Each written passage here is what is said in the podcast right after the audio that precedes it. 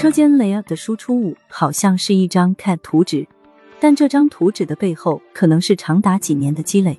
零一输出，先简单列一列 layer 图纸上会有哪些信息，包含但不限于：一、人，作业人员的操作位置，管理人员的现场办公区域，检验人员的工作区域，物流人员的配送通道；二、机，机器设备的摆放位置，机器设备的维修保养通道，机器设备的水电气管路，机器设备的外设防护，工装模具放置区，工装模具检修保养区。三、料，原材料存放区，在制品存放区，产成品存放区。四、法，工艺路线、物流路线。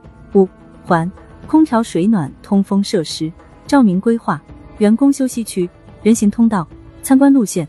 零二、输入。再来看，如果要画出上面提到的这些东西，需要获取哪些信息？加工工艺、产能规划、设备图纸、工位器具图纸、物流设备图纸。物料尺寸、人体工学数据、厂房设计规范、人员配置信息。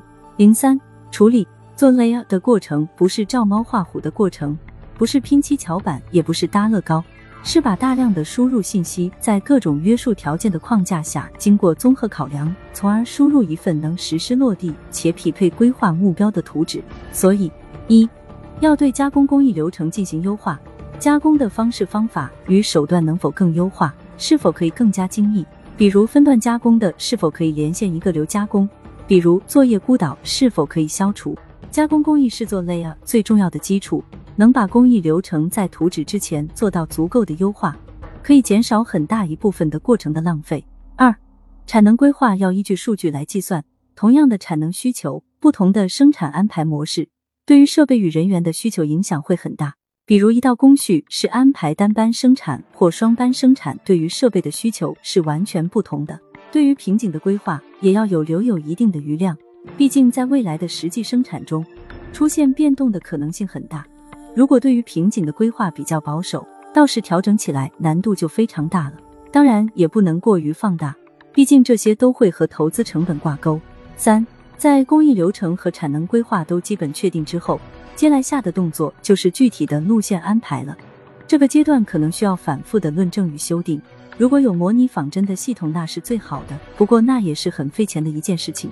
大多数的企业还是会以头脑风暴的形式来做，这就需要不同部门的共同参与，每个人都会从自己的角度提出想法和意见。安一在这个过程中就是一个协调和统合的角色，怎么样发挥大家的智慧，这很考验人际交往能力。涉及多个部门协同作业的时候，往往会出现两种极端：一种是人人都想管事，另一种是人人都在推卸责任。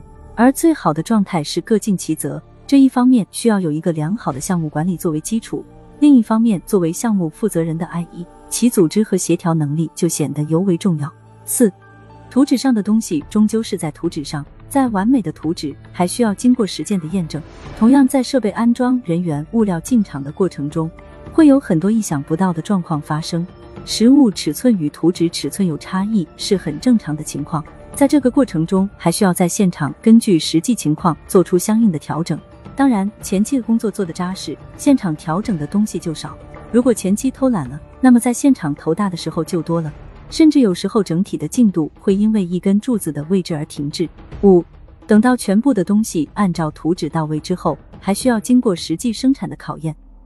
小批量的状态和大规模的生产是不同的压力，这个过程也是不断暴露问题和调整优化的过程。最终，我们的 layer 图纸才算是一个结案的状态。能够有机会做一个全新工厂的 layer，是一个非常难得的提升 IE 能力的试炼。当你眼见着一片空地，慢慢的变成有序产出的生产车间，马斯洛的自我实现也算是实现了一小步。